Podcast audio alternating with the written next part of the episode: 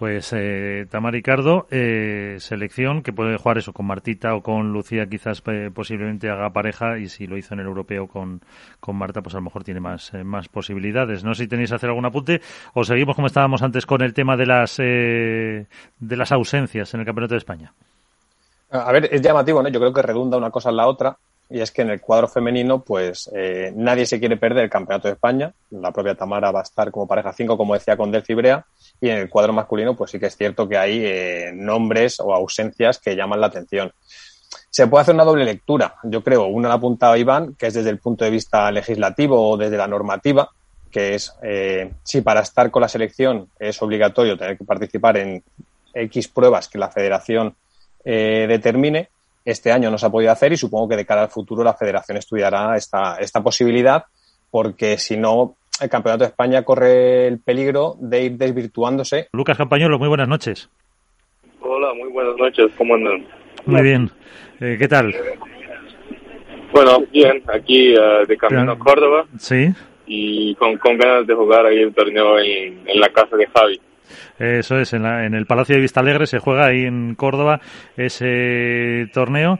Y bueno, ¿cómo, cómo surgió eh, esta, esta pareja que ahora con mucho potencial? Pues la verdad que la posibilidad de jugar con él ya se dio el final del año pasado. Uh, hemos decidido porque yo siguiera jugando del lado de revés por una cuestión más de confianza mía, que no me sentía bien del todo para volver a la derecha. Y bueno, este año no ha sido como yo me lo imaginaba junto con Lucas y por una cuestión de, cosas que han pasado hemos decidido dejarlo y surgió la posibilidad de, de, ahí sí empezar con Javi, Javi desde el minuto uno puso mucha, muchas ganas, mucha ilusión, le gustó muy mucho el proyecto y nada, yo estoy encantado de, de jugar con él y espero hacerlo lo mejor posible. Uh -huh.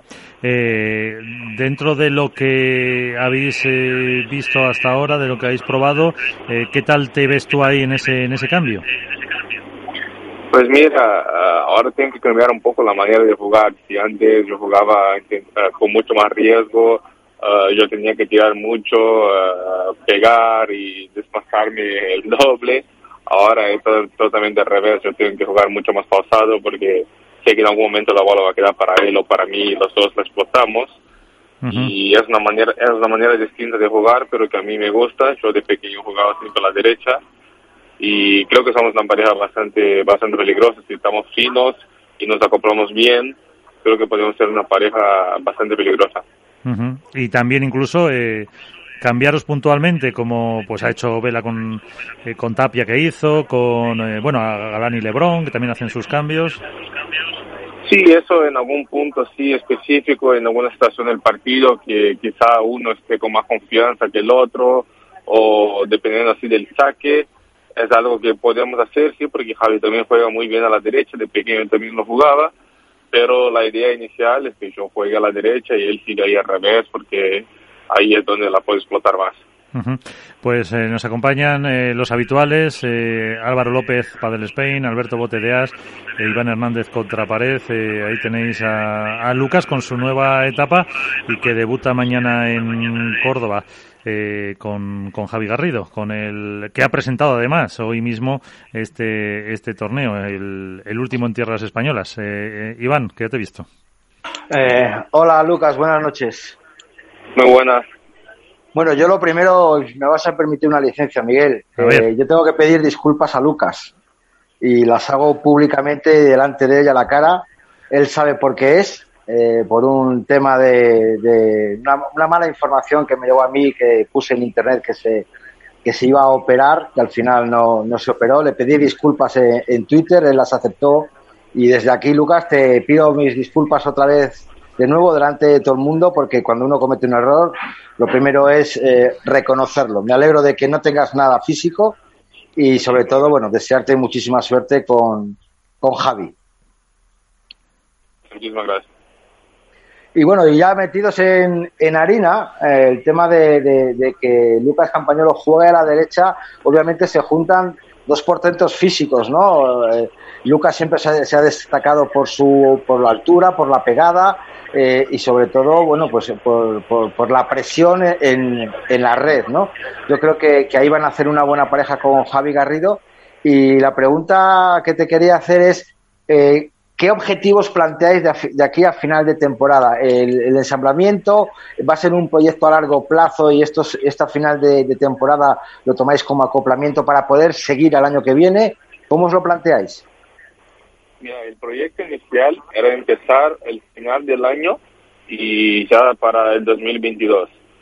Se ha sucedido antes, uh, cinco torneos antes, y mira, no te puedo asegurar que vamos a seguir hasta final del año que viene, ojalá sí, porque el padre, como todo el deporte, si pierdes tres, cuatro primeras rondas, bueno, uh, lamentablemente no se tiene mucho mucha paciencia uh, cuando no hay resultados, o lo que vamos a intentar lo mejor posible y alargarlo lo más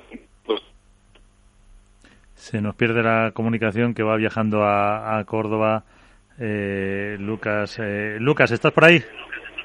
Ahora, ¿ves? Sí. Bueno, como, como estaba diciendo ahora, en el comienzo la idea es jugar lo mejor posible los dos, acoplarnos bien como pareja y para el año que viene sí hacer un año lleno e intentar llegar a, los, a las rondas finales de los torneos. eh, Alberto. Muy buenas noches, Lucas, ¿cómo estás? Hola, Alberto, muy bien, ¿tú? Bien, bien, todo bien. Eh, a ver, sé que esta ha sido una temporada un tanto, eh, diría que agridulce para ti. Haces, logras el título del FIP Goal en Jaén, haces final del FIP Goal en Estocolmo. En Vuelta del Tour eh, os encontráis con, con Vela y con Sanjo que perdéis casi todos los partidos por detalles, en partidos muy ajustados y ahora empiezas una nueva etapa con Javi Garrido y además tienes el objetivo del Mundial por delante, que has entrado en la convocatoria oficial de Brasil. Eh, ¿Cómo afrontas, uno, ya no, ya no el, el, proyecto nuevo, como estabas comentando, sino sobre todo el Mundial. ¿Qué, qué te marcas eh, en el Mundial con la selección brasileña? ¿Cuál es el objetivo realista cuando todo el mundo da por claros favoritos a España y Argentina? Bueno, y nosotros también, uh, hay que ser muy claro, uh, España y Argentina tienen dos equipos que dan envidia, yo creo que va a ser de los mejores mundiales en este aspecto porque uh, creo que tienen dos, dos equipos muy parejos y van a ser partidos lindos. Y Brasil, bueno, hay que ser realista, nosotros tenemos que jugar a, seguir ahí en el tercer puesto y que no sé con quién cruzamos, si España o Argentina, arrancar ahí algún puntito que para Brasil ya es un logro bastante importante. Uh, el deporte ahí sigue creciendo y creo que para que siga creciendo también está muy bueno que nosotros podamos plantear y hacer frente a, una, un equipo como estos eh, ahora, le dejo a Álvaro. Eh, ¿Hay algún país que os haga peligrar ese tercer puesto, crees, Lucas? Pues mira, Francia tiene un buen equipo. En Paraguay en 2018 hemos jugado contra ellos la disputa desde el cuarto.